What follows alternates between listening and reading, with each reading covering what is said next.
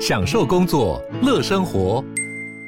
就算不在办公室，也能从容应对线上会议。HP Dragonfly 透过专业的 HP Presence 设计，内建降噪及会议快速键，搭配清晰的 Bang & Olufsen 音效，增强音讯及视讯功能。HP Dragonfly 顶级商务笔电，采用 Windows 11专业版，让您在会议中享有最佳的视觉和听觉品质。你要泡什么？要泡茶、泡咖啡，可不要泡沫经济；要泡泡糖、泡泡澡，可不要梦想成泡影；要泡菜、泡饭、泡妞、泡书本，就不要政治人物跟咱们穷泡蘑菇。不管泡什么，张大春和你一起泡新闻。台北 FM 九八点一 News 九八九八新闻台，今天我们进行的单元香港相亲。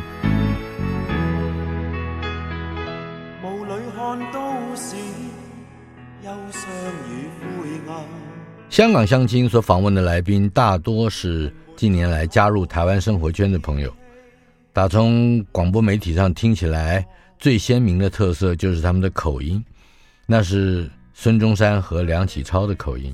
请慢慢聆听，会渐渐觉得熟悉以及亲切，还有温暖。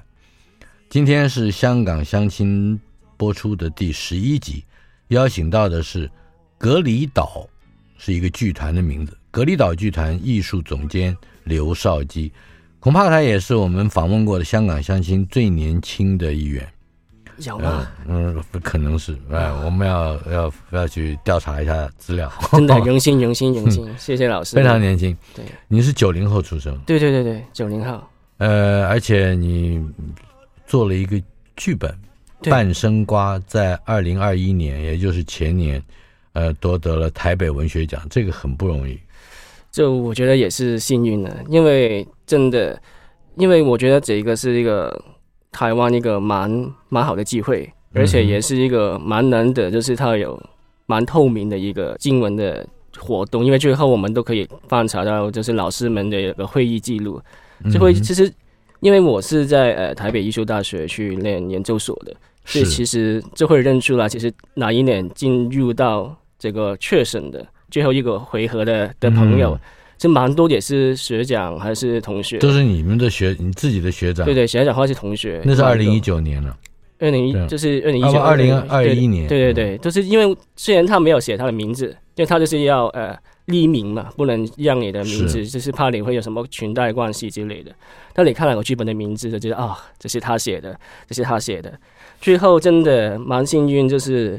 拿到这个评审奖这样子，嗯哼，这是你二零一九年的创作，对，是我二零一九年上半年的创作。因为其实它是指着一个我在念念书的时候，研究所的时候写的一个作品这样子。嗯，我们先谈一谈这个作品的来历，也就是你好像也跟你在台湾所看到的新闻片有关，嗯，这呃又又加上和你香港的某一些这个。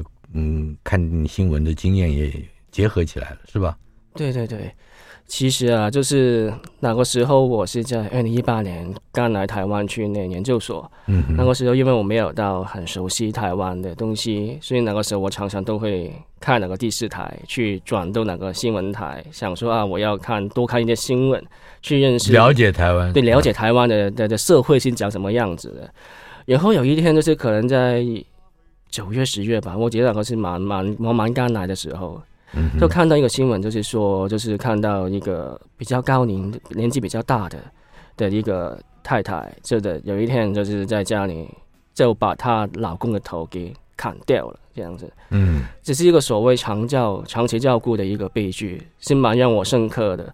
为什么会这么深刻？因为其实我在香港，可能在几年前也有也有看过。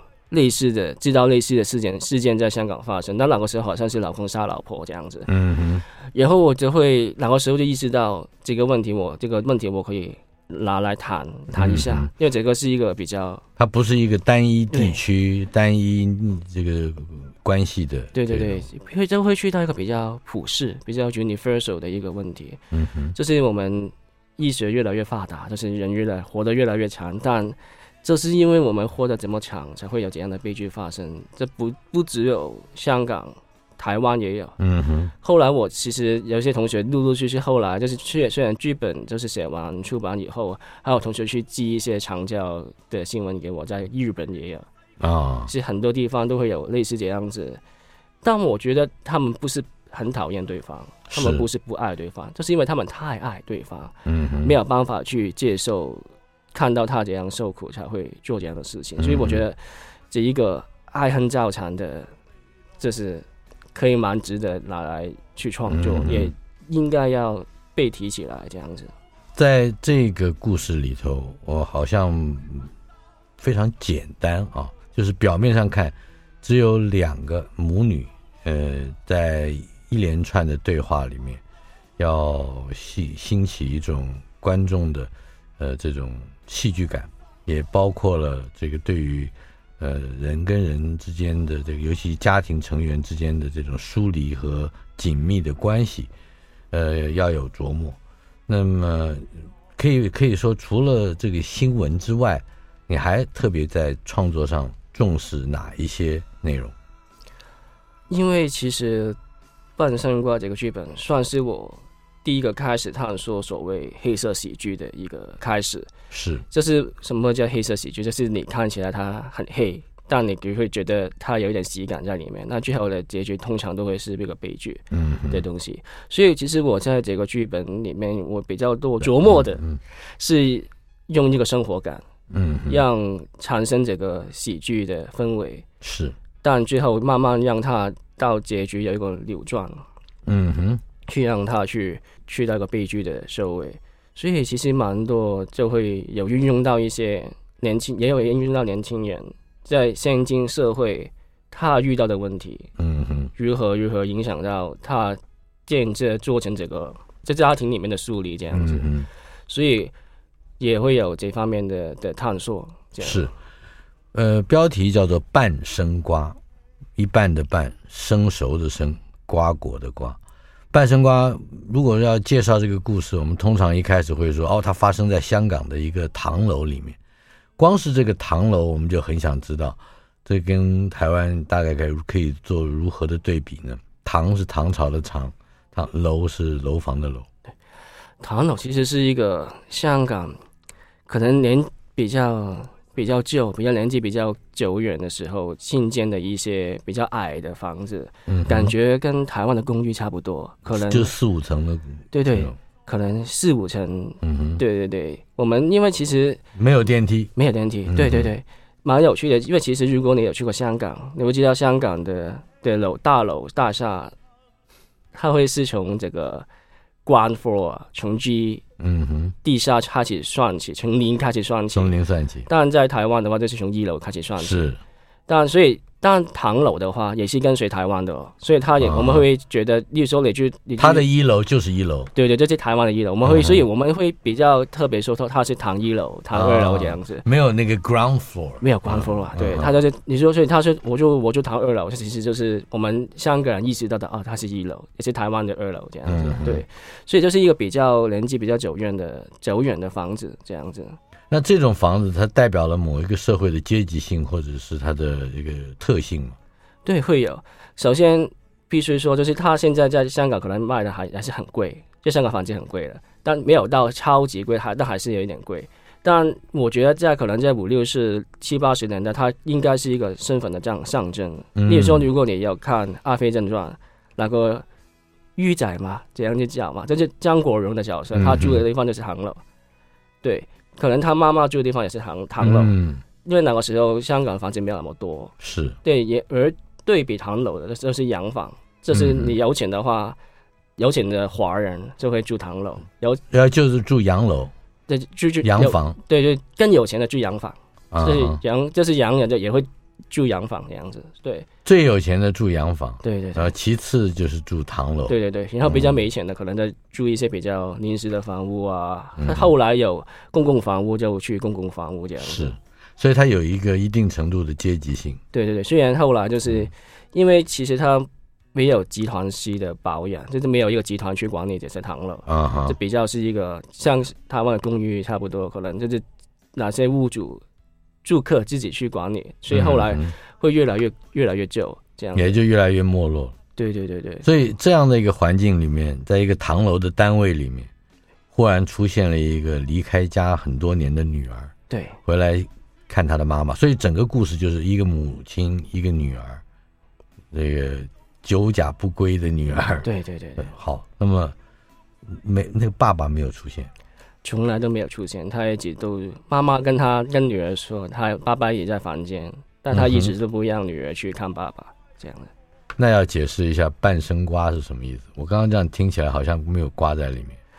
其实半生瓜在香港，可能在广东，这是指苦瓜了。苦瓜就是为什么叫半生瓜？就是说苦瓜这一个东西，就是年轻人吃的时候，我觉得很苦，因为它真的很苦嘛。嗯就是可能小孩子特别不爱吃，对小孩子不能吃，不能吃，觉得它很苦，不不要吃。但当你年纪大的，可能你比较成年，就会觉得妈妈会喜欢吃苦瓜，所以感觉你真的要过了半生，嗯、你真的有一些经历，嗯，人要有一些经历之后，习惯去喜欢吃苦了，嗯，就会吃到这个苦瓜，它不只有苦味，还有甘味在后后面，苦尽甘来的感觉，嗯、所以。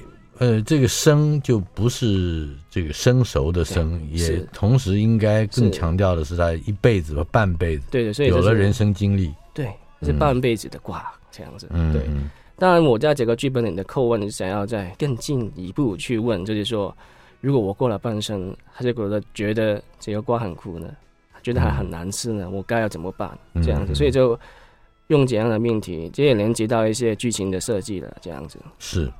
两个角色在舞台之中啊，舞台上，嗯，要能够满足九十分钟的悬疑，不是太容易。要如何做到？所以说，一方面我会，所以要满足九十分钟的悬疑是很难，所以我中间会有一些喜剧的东西在里面。嗯哼，例如说我会设计那个妈妈，女儿还在家的时候，妈妈是从来不会煮饭的，她是不会煮饭的人。哦。但他现在为了要照顾这个爸爸，嗯，他在这几年间在学了煮饭，但他煮饭很烂，因为他没有煮过嘛，嗯哼，所以他只能煮煮一些比较简单的东西，比如说凉拌苦瓜，嗯，这他说这个是药膳，这是对他身体好，对，这最简单的药膳这样，类似这样子的东西，会用一些明快的节奏去玩一些怎样的梗，玩一些怎样的东西去去。撑起，但但就是用语言的趣味会比较多。对对对，语言趣味。但他到了喜剧比较顶点的时候，我也会也会把它掉入一个情感的氛围里面。嗯嗯，就会让他黑一点。对，比较比较 sentimental 一点，比较有感情的。例如说，可能妈妈有一个有一个情节的时候，妈妈去拿一个 iPad。平板啊哈，因为他是社工送给他的，就社工不想理他，他很烦，所以他送给他一个平板，让他自己去去查资料，不要再打电话去烦那个社工这样子。所以你会看到妈妈跟那个 iPad 去对话，说啊，今天天气好不好啊？女儿在在一旁去吐吐吐出他，哎，你不要再这样子，我知道这个平板怎么用。那下一秒的妈妈就会跟平板说啊，我我要搜寻这个世界的海洋这样子。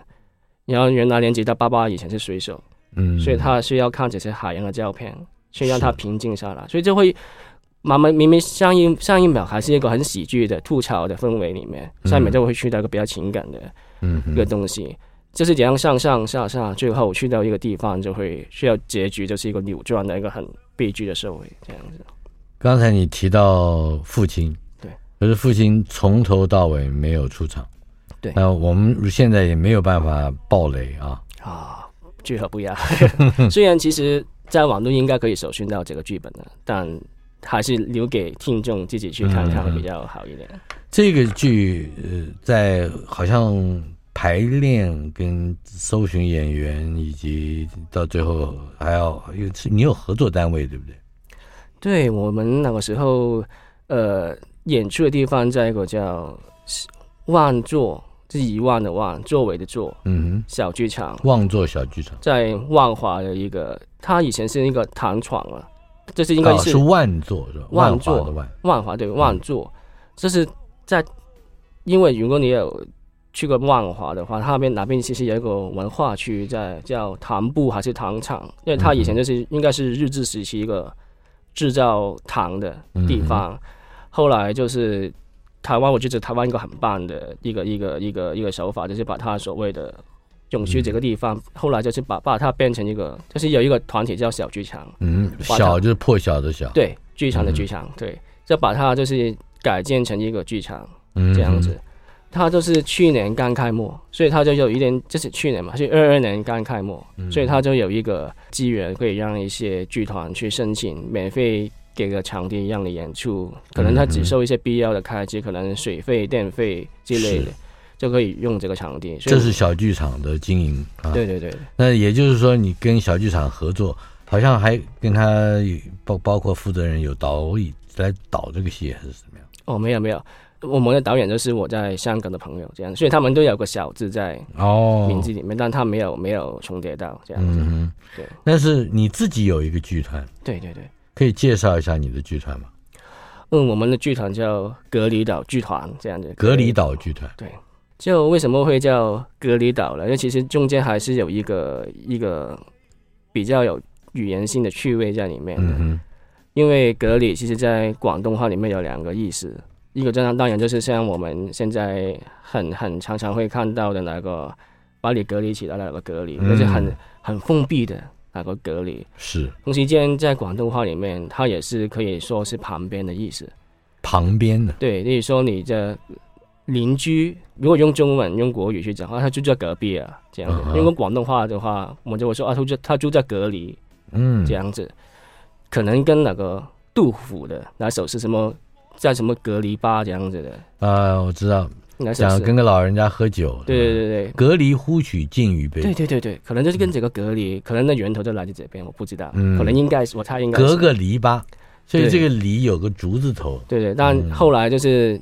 约定俗成，我们慢慢都没有那个竹子，就不用竹字头了。对对，就只这样用隔离的隔离啊，这样。肯与邻翁相对饮，隔呃这个隔离呼取敬语杯，把剩下的酒跟别人分，尤其是跟好邻居分。对，就是这样子。嗯，所以如果我把它跟那个岛隔离岛的话连接起来，感觉就是我们就是从隔壁的岛。来的人，隔壁的岛是哪个岛呢？香港，对，就是香港这样子，所以就会有台台湾也是香港的隔离岛，对对对，可以这样子说，所以就会有这样，这个意象很美啊。对，所以一方面可以，就是如果在这个时代这个风气没有那么好的时候，感觉很像很封闭；但如果当这个呃世界变好了，我们就是隔壁的人这样子，那些就会有这样子的解读在里面。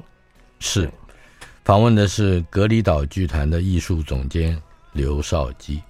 呃，我记得这个我接触过不同的这个香港来的朋友，有的开书店啊，有的是专业的摄影家，呃，大致上，嗯，现在有有这么一批，因为国安法的问题跑到这个台湾来，呃，安身立命，而且准备长久居住的人，嗯，这些朋友呢，呃，多半都会在生活里面会，嗯，碰到一些一开始。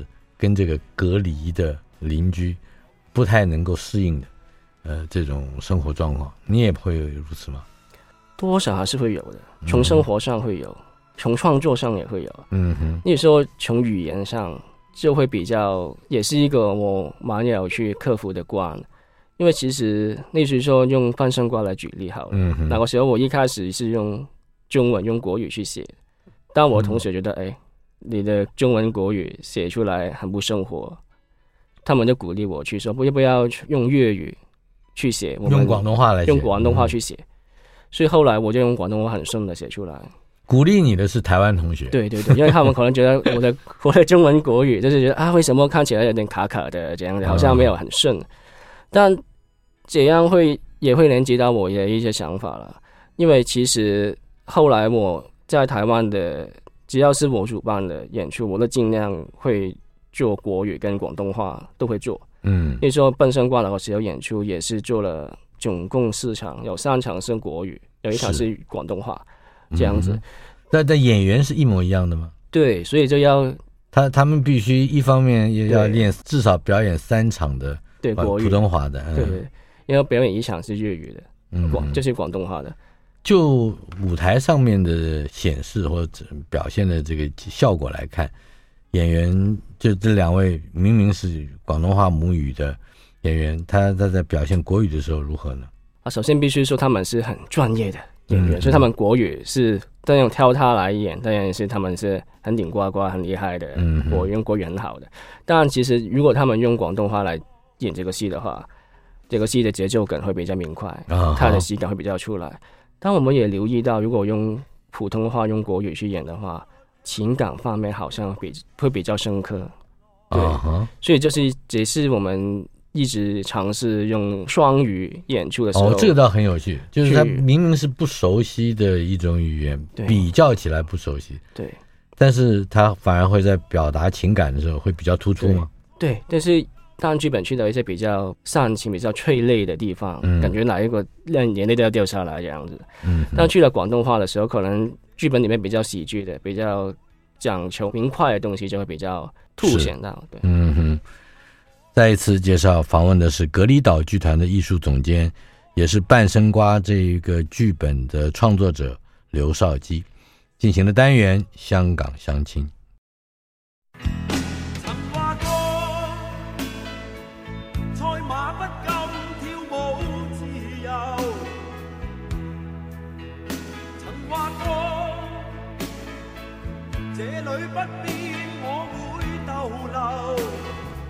今天进行单元《香港相亲》，访问的来宾是格里岛剧团的艺术总监刘少基。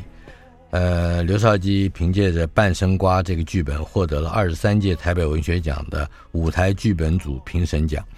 呃，评审之一钟明德教授曾经这样说：说这个剧本对话围绕着年纪、食物、爸爸。苦中作乐真不简单，有一定的演出效果，因为内容就是很现实、很真实的问题，也就是如何照顾家庭和生活的问题。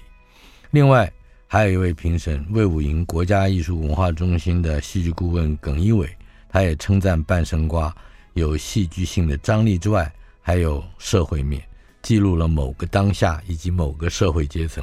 好像这两位评审都特别强调现实或者现实感。呃，你在你在求学的过程里面，我相信也对于比如说现实或者是写实主义，呃，种种的这种论述，应该并不陌生。那么它的特色以及融入生活，表现在剧本里面，又如何泯除掉那些个可能在传统的戏剧效果里面会带来的非现实感？这个可能也是一个问题。怎么说呢？就其实。我们写剧本的人就会常常要提醒自己要写人话，嗯，就是写一些平平常生活会说的话。嗯，当然，因为为什么我们为什么会有怎么样去一步一步去写出这些所谓的人话来？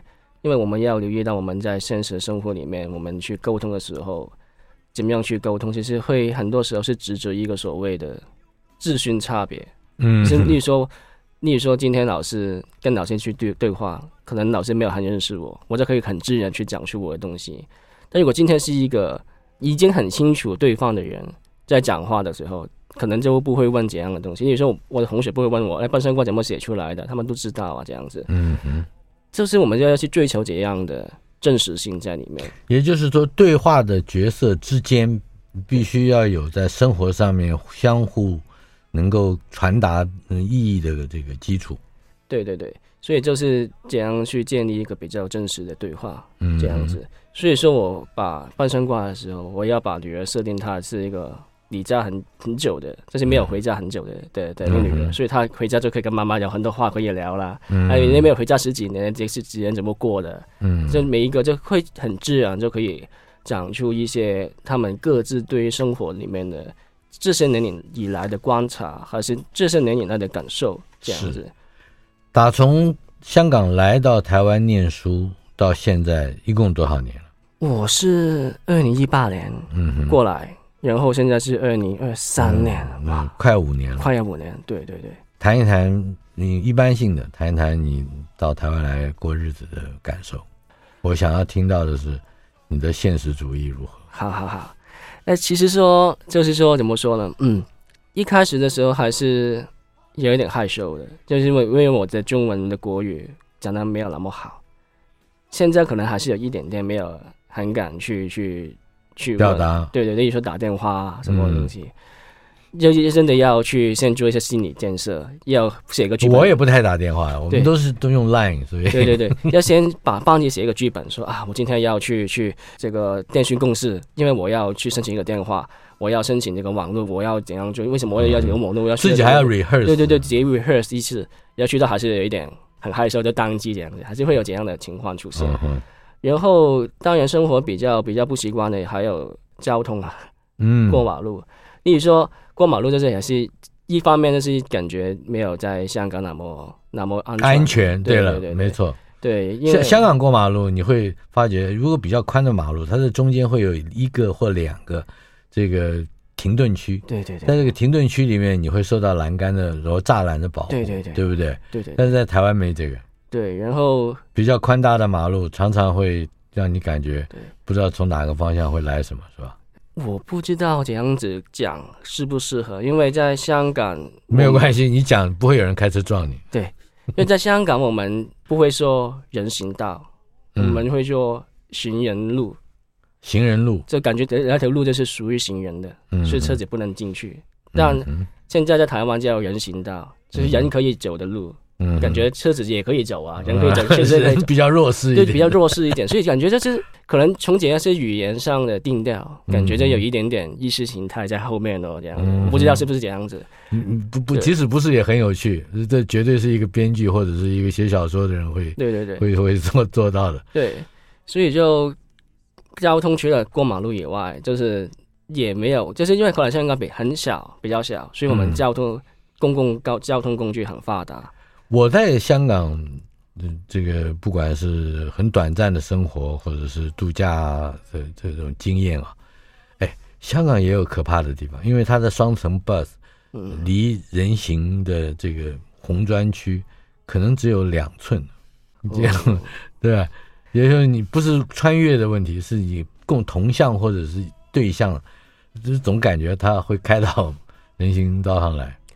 但如果你觉得这是双层巴士很恐怖，你要老师你要做做看，就是红色的小巴了。嗯哼，对，如果你去晚上，就是可能因为我们香港有一种小巴是红色顶的，这种小巴小巴就是比较小的，就是跟台湾的小红小黄这些两个比较小的公车差不多。它有分红色跟绿色顶的，绿红色哪一些司机不知道为什么开车特别猛，对。就是它通通常就是在我们在深夜凌晨以后，嗯、我们还有这样小巴的公共交通工具可以回家。是，到那个时候，因为路上车很少，他就开得像疯子一样。嗯，感觉就可能平常你要搭十五分钟的车程，你五分钟就到完这样子。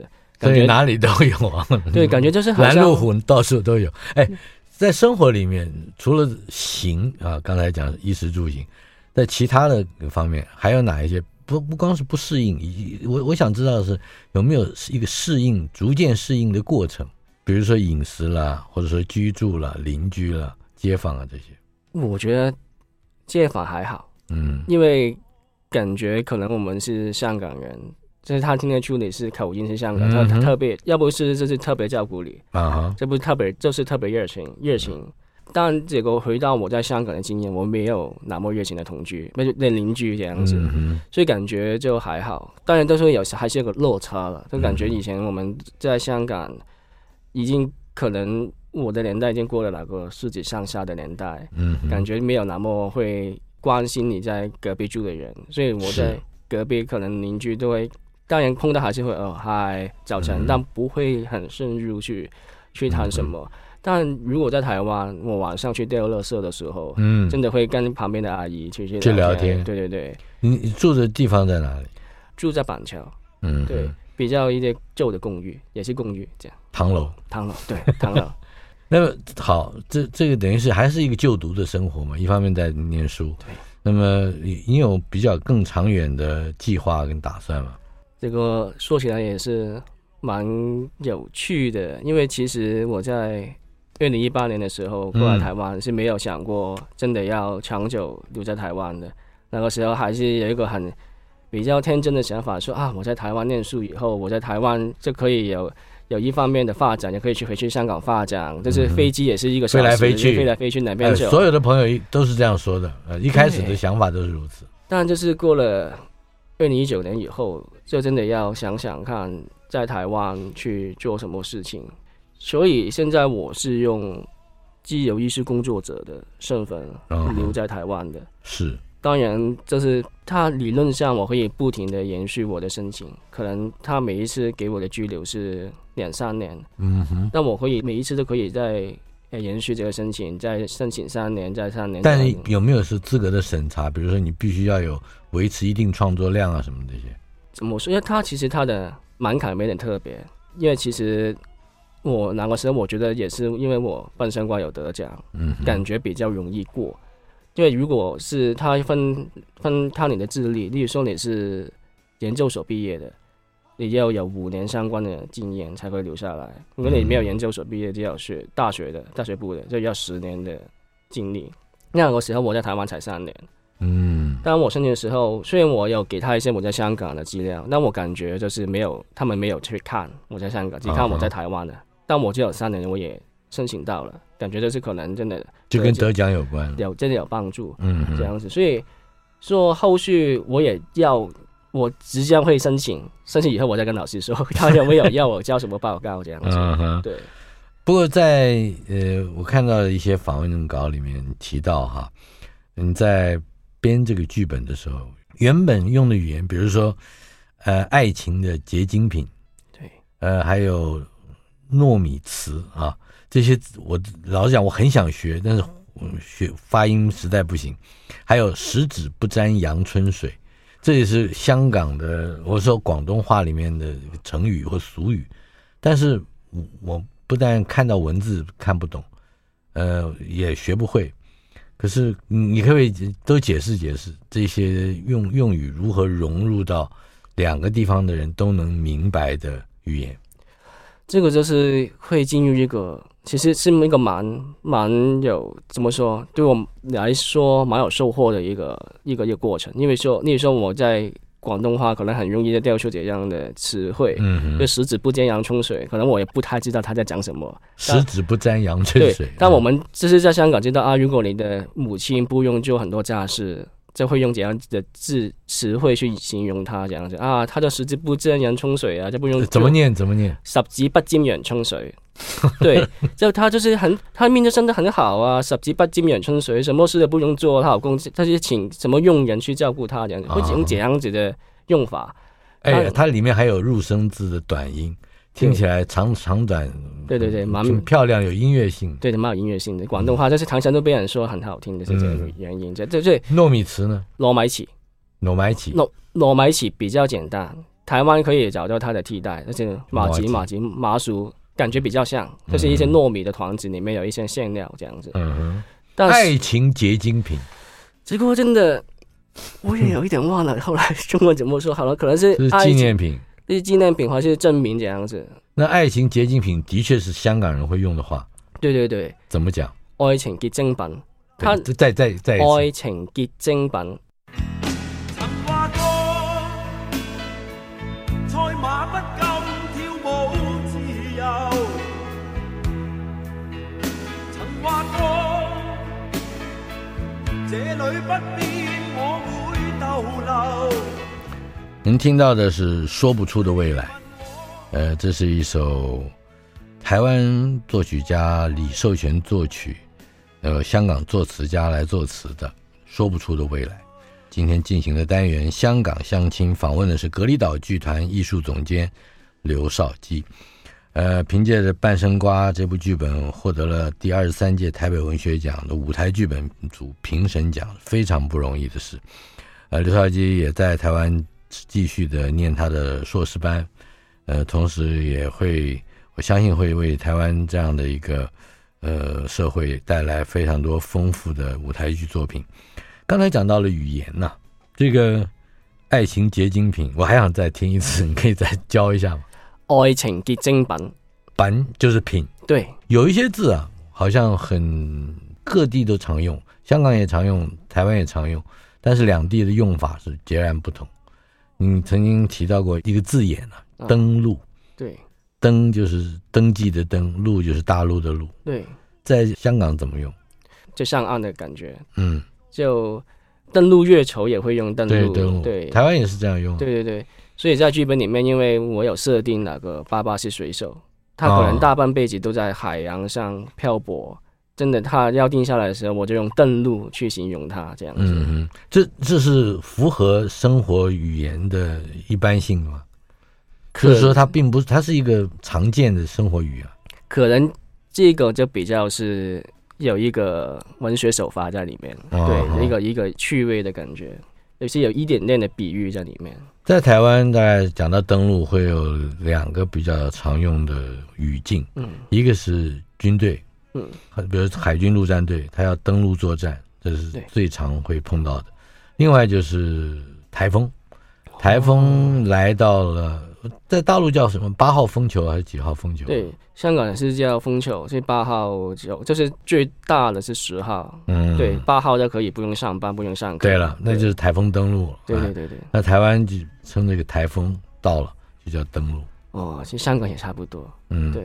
但香港有个比较特别的，就叫。上岸，啊上上岸，上岸。呃，台风也叫上岸吗？哦，香港香港不会用。香港其实怎么说，好像感觉上岸也是要想一想要怎么解释，嗯、因为它是一个比较形容形容一个人的状态。那你的剧本里面一旦用到了上岸这个语境，你后来改成了国语，改成了什么？冲过了终点。对对对，冲过终点、啊、是不是？对，因为上岸其实就是它是有一个解析在里面，就是说。好像一个人之前一直在海上边漂流，嗯，现在到这一刻你终于上岸了，你终于安全了，你就通过了，抵达了某一些终点，嗯，这样子。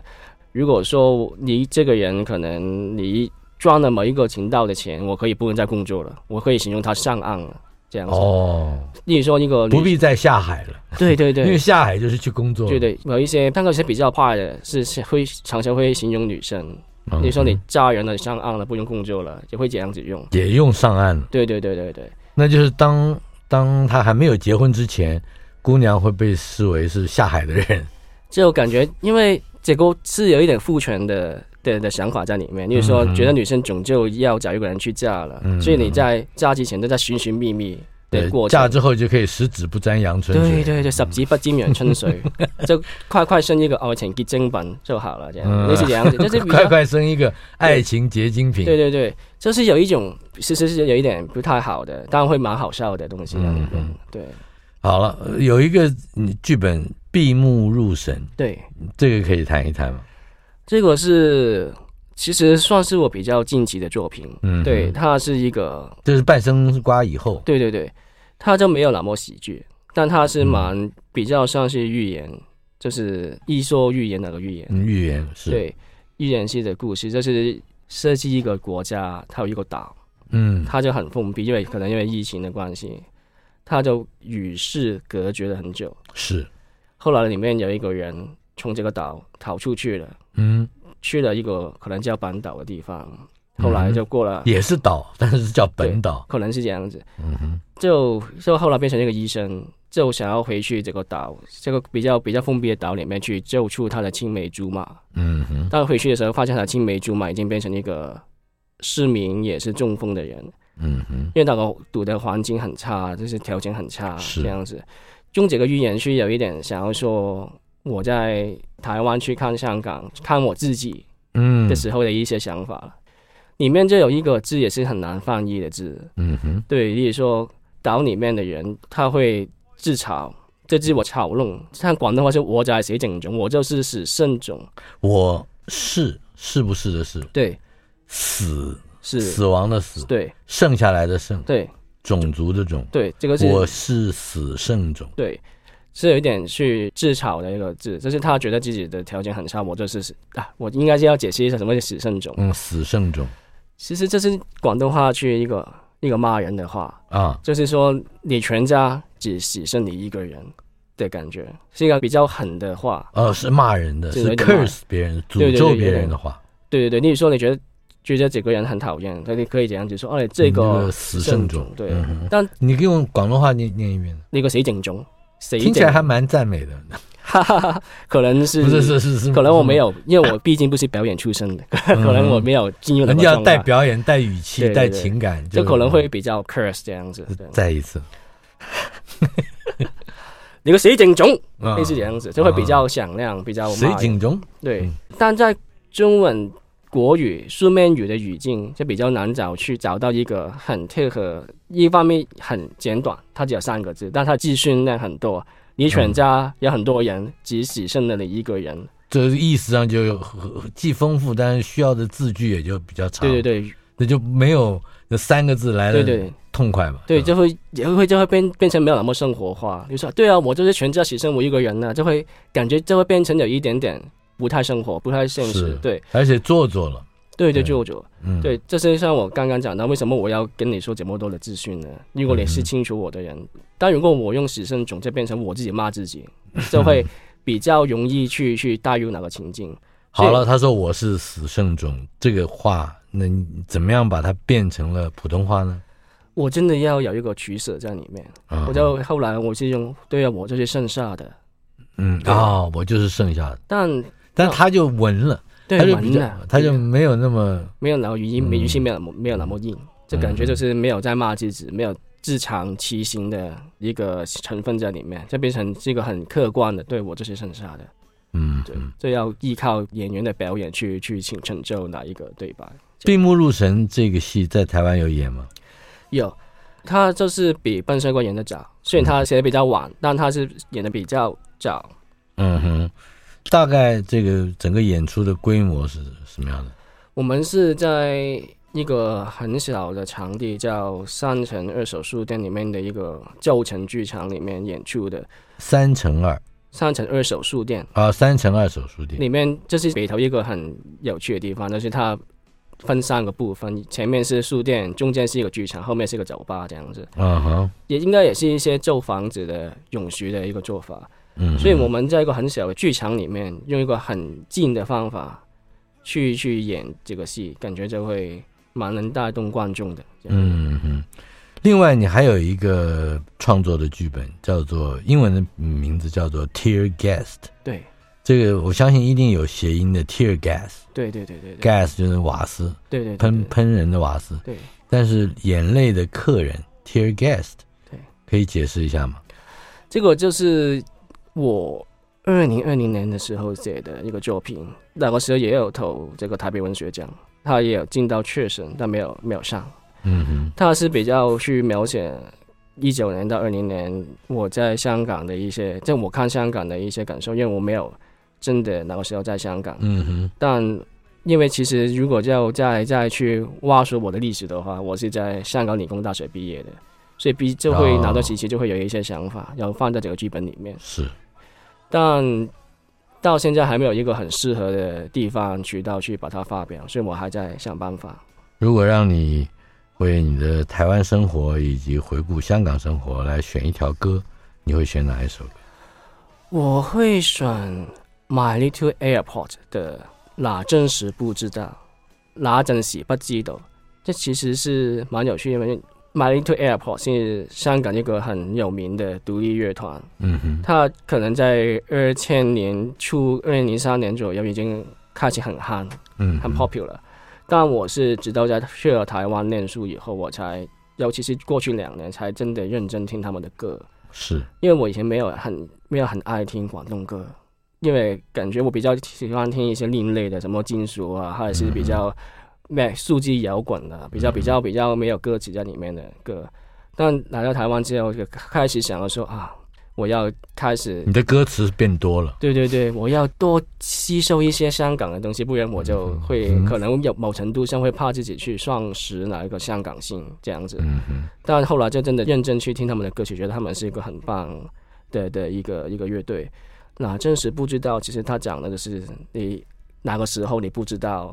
其实哪个哪这个时候是一个很美好的时光。嗯，他歌曲会说一些一些你以前不察觉的东西，不决策的东西。比如说你以前看，也就是你把 My Little Airport 的歌带到台湾来，带来的是你的香港。对，那阵时不知道。